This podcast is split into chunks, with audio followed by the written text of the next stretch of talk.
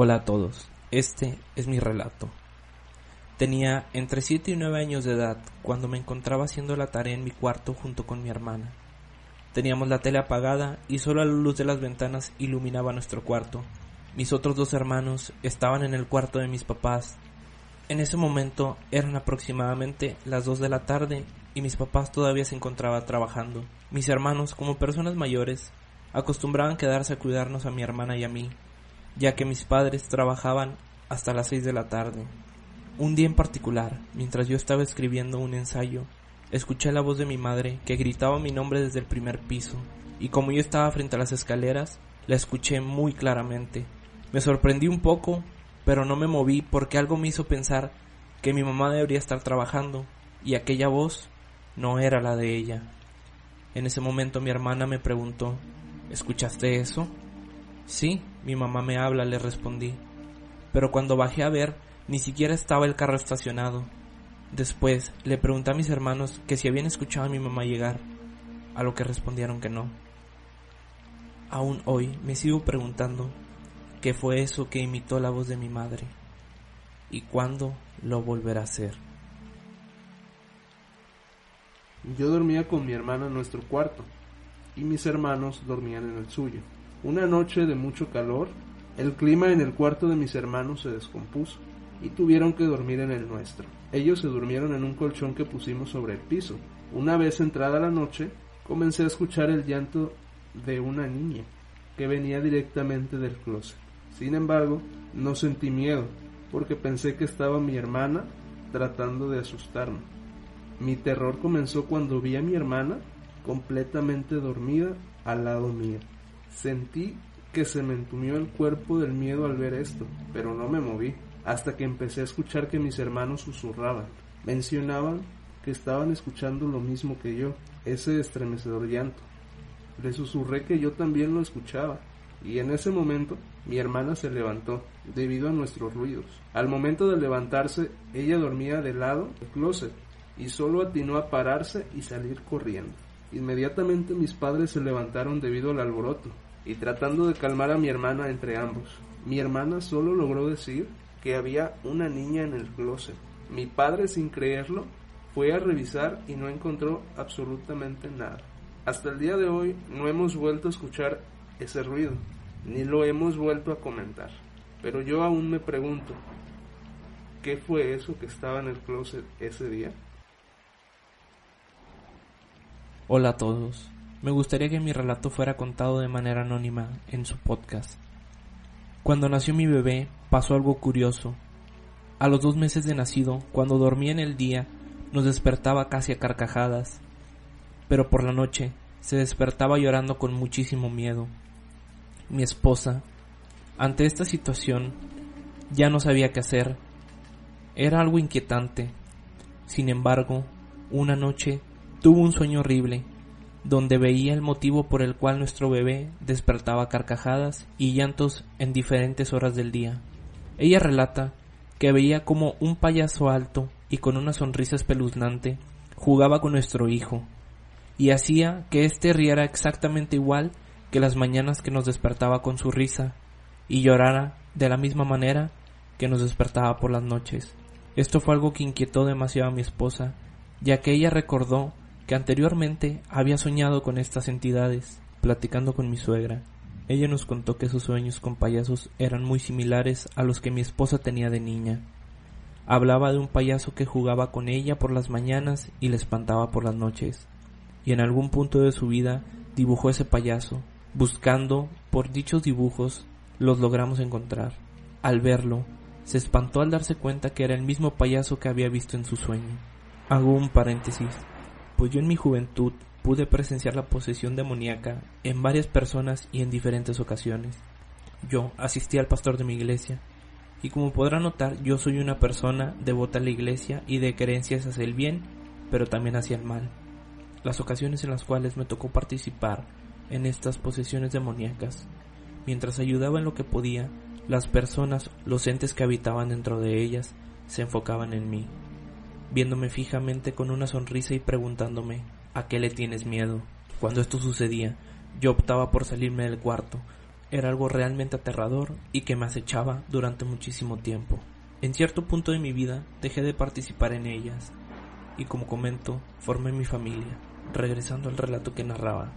Conforme los días avanzaban, pasaban cosas que comenzaron a descontrolar mi mente. En una ocasión, soñé con mi shampoo para el cabello. Creí que era algo sin sentido, sueños que uno tiene sin razón, pero esa mañana, por curiosidad, antes de irme a trabajar, derramé un poco y noté que tenía diferentes colores. Era verde, amarillo y rojo, lo cual no me hubiera tomado importancia si no fuera porque el rojo manchaba como sangre. Cosa curiosa porque después lo relacioné con mi sueño. Luego las cosas comenzaron a caerse sin razón del peinador y todas las veces que pasaba esto me regresaba a la mente esa misma pregunta. ¿A qué le tienes miedo? Pasaban los días y mi hijo cada vez veía más cosas. Poco a poco comenzaba la etapa de poder hablar y con ello mi esperanza de que pudiera describir lo que veía. Una mañana mi hijo amaneció débil y con pequeñas convulsiones que más tarde sabríamos que eran tema de calcio en sus huesos. Gracias a Dios se pudo recuperar a los pocos días. Sin embargo, esa tarde, cuando el niño estaba internado, la vecina, de la cual omitiré su nombre, pues ya no vivimos cerca de ella, y realmente no quiero revivir nada de lo que sea que haya hecho, nos visitó al hospital y se ofreció a cuidar nuestra casa para estar más tranquilos.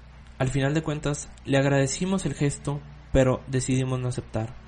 A lo que ella mostró un gesto de disgusto en su rostro, pero después de un momento siguió platicando con mi esposa. Al cabo de unos minutos se fue del lugar. Al final, ya con mi hijo sano del hospital, la vecina salió a encontrarnos, y al vernos nos hizo saber su felicidad por vernos de regreso. Pero yo notaba cierto parecido en ella, algo me decía que años antes la había conocido. Al notar que le estaba viendo algo extrañado, se detuvo un segundo y me dijo Vecino, tranquilo, ¿a qué le tiene miedo? Me puse frío al escuchar esto. Después, recordé que meses atrás ella entró en esta casa por un tema referente a los niños. No fue una visita corta, fueron muchísimas horas las que estuvo ahí. Una parte de mí sabía que tenía algo que ver con las apariciones y los sueños de mi esposa. Luego, una madrugada, Mientras no podía dormir, me levanté por algo de beber y aproveché para ir al baño. Cuando regresaba a la recámara, noté un fuerte olor a perfume dentro de la sala, como si alguien estuviera ahí. Reaccioné de manera apresurada, encendiendo las luces. El sillón estaba hundido como si alguien hubiera estado ahí. En ese momento escuché un ruido en el cuarto de mi hijo. Casi me muero del susto al ver a mi esposa sentada en el cuarto sin embargo, antes de entrar algo me detuvo. Eso que estaba en el cuarto de mi hijo no era mi esposa. Cuando esto pasó, solo atiné a asomarme a nuestra recámara y verla dormida abrazada con mi hijo. Lentamente me alejé sin quitar la mirada de ese ente. Entré a mi cuarto, cerré la puerta y no decidí comentarle nada a mi esposa para no angustiarla. Unos días después, la vecina comenzó a hacer cosas raras en su casa sacar bolsas de basura grandes, día a día. Nuestra vecina literalmente no dormía, y eso lo notábamos porque yo salgo muy temprano a trabajar y mi esposa llega muy tarde, dos horas antes de que yo me fuera, y a todas horas siempre veíamos la cochera abierta, o a ella tratando de sacar la basura recortando su jardín, se veía activa a todas horas. Parecía que era una persona que no dormía y estaba en constante actividad. Un día simplemente dejamos de verla y de escucharla. Al cabo de unos días supimos que ya no estaba ahí, desapareció sin más. Lo cual me tranquilizó un poco, ya que todos en la familia sentíamos que ella algo tenía que ver con las entidades que estaban acechando nuestro hogar. Debo de admitir que no entiendo cómo mi hijo y mi esposa nos afectó el mismo miedo, pero al platicar con alguien de esto, me dijo que los demonios pueden reencontrarte y atormentarte si tienen algo pendiente contigo, a lo cual Día a día, cada noche, mientras paso noches de insomnio, recuerdo esa pregunta. ¿A qué le tienes miedo?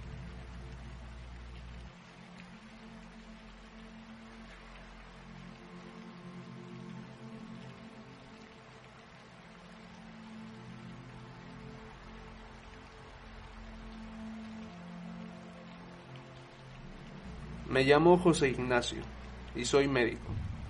En la actualidad ejerzo mi profesión en un gran hospital atendiendo a unos y a otros, tratando de dar la solución a sus problemas.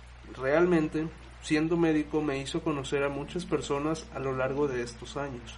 En otras palabras, amo mi trabajo. Sin embargo, tantos años de estudios no me preparó para afrontar lo que estoy a punto de contarles. Ocurrió en mis primeros años como doctor. En esta etapa de mi vida, el destino me llevó a ejercer la profesión desde mi lado más humanitario, recorriendo pueblos y aldeas, visitando en su propio lecho a enfermos de Michaco, llegando así a un departamento que está justo al límite del estado.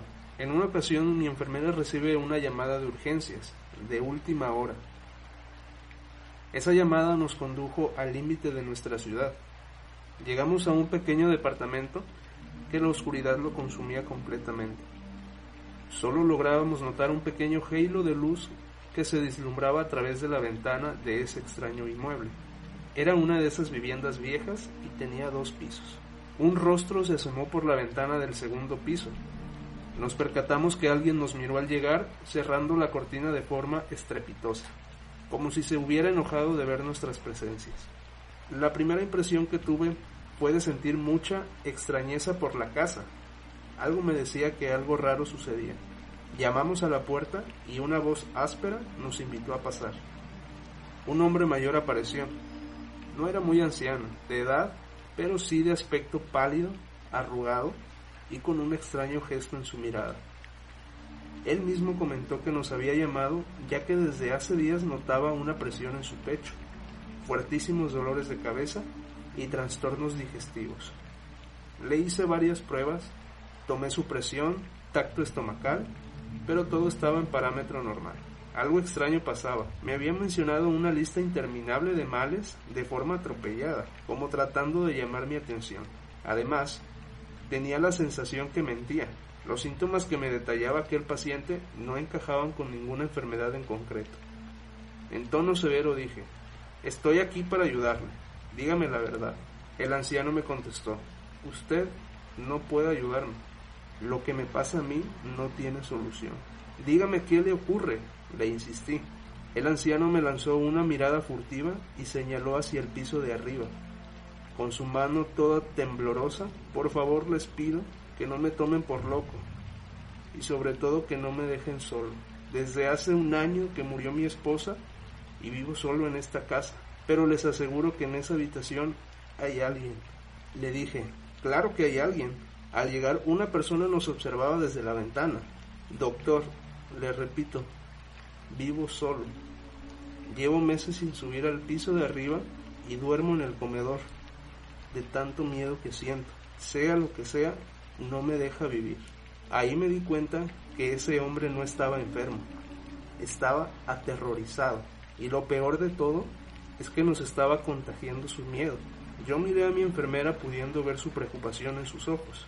Más allá que la situación era un poco incómoda, supuse que el hombre tenía problemas mentales. Le pido a la mujer que me acompañaba que se quedara con el anciano, que yo iría a averiguar si alguien estaba en la planta alta. Antes de subir las escaleras, el viejo me dijo que llevara una linterna. Allá arriba no prenden las luces, amigo. Tenga cuidado. Encaré por las escaleras para llegar a esa habitación. Debía pasar por un pasillo y al sentir el switch de la luz, efectivamente me percaté que no había luz. Me dije por dentro, tranquilo, tranquilo, Josecito, no te hagas la cabeza, son delirios del anciano. Llegué a la habitación y superando mis temores entré y todo estaba oscuro. Era impresionante cómo el vapor se escapaba por mi boca. Mi respiración se aceleró bastante. Me sentí observado, pero no había nadie en ese cuarto. Quise calmarme, pero entonces oí una voz tan horrible que me dijo, vete, vete de aquí. Dios mío, el miedo recorrió todo mi cuerpo de arriba y abajo. Tiré mi linterna y salí precipitadamente del lugar, sin mirar atrás. Bajé las escaleras y sin dar explicaciones, le dije a mi enfermera que nos llevábamos al hombre de allí. La mujer me preguntó quién había gritado. Ellos también sintieron la misma voz. Manejando en el auto quería encontrar una explicación lógica, pero no había forma de encontrar una respuesta racional a lo vivido. Yo había entrado al cuarto, sabía bien que no había nadie más que yo allí. El hombre me relató que aquello lo acusaba todo el tiempo, terminando por apropiarse de toda la planta alta del inmueble. Uno de los hijos de este hombre, al saber de esto, se hizo cargo de su papá. Volvía a visitar al viejo en otras ocasiones, pero nunca más volvimos a hablar de lo sucedido. Lo cierto es que a partir de aquel día soy más que nunca consciente de que hay sucesos que la ciencia no puede explicar. Yo por lo menos el día de hoy sigo sin poder explicar lo vivido en esa tarde de infierno. Esto me pasó cuando era estudiante hace diez largos años. Eran las siete de la mañana y no había nadie en el edificio donde tomaba clases. Escuché que estaba moviendo los bancos del salón. Yo estaba fuera del salón fumando. Cuando escuché los ruidos me acerqué a la puerta y extrañado por los movimientos decidí entrar. ¿Cuál fue mi sorpresa al ver todos los bancos fuera de su lugar, pero no había absolutamente nadie dentro del salón? Hola a todos. Este es mi relato. Eran ya casi las 10 de la noche. Estudiaba en una facultad que está ubicada en la parte alta de una de las montañas de la ciudad donde vivo. Eran casi las 10 de la noche y subí al baño antes de que se apagaran las luces del edificio. Al entrar, no había nadie. Sin embargo, cuando decidí entrar a uno de los baños, escuché cómo se abrió la puerta de entrada y caminaron hasta el último baño. Escuché los pasos fuertes y lentos. Después de un momento, alguien entró al baño de junto y me susurró algo. Me asusté y le mandé mensaje a mi mejor amiga para que subiera lo más rápido posible. Cuando ella entró, salí y nos percatamos que no había nadie. Hay algunas leyendas acerca de entidades que acechan dentro de los sanitarios de la escuela. Al día de hoy me pregunto si realmente ese día estuve en contacto con alguna de ellas.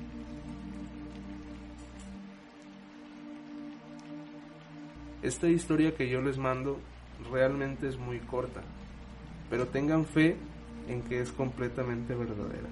Les explico. Mi abuela murió un año antes de que yo naciera. Mis padres se sorprendieron porque cuando nací era idéntica a ella. Incluso tenía la misma marca de nacimiento. Cuando crecí, jamás vi una foto ni nada de ella pero soñaba muy seguido con una señora de la tercera edad. Y un día decidí contarle a mi mamá. Mientras ella estaba lavando los platos, describí a la señora de mis sueños, y mi mamá dejó caer el plato. Me miró completamente asustada y me dijo que había descrito a mi abuela.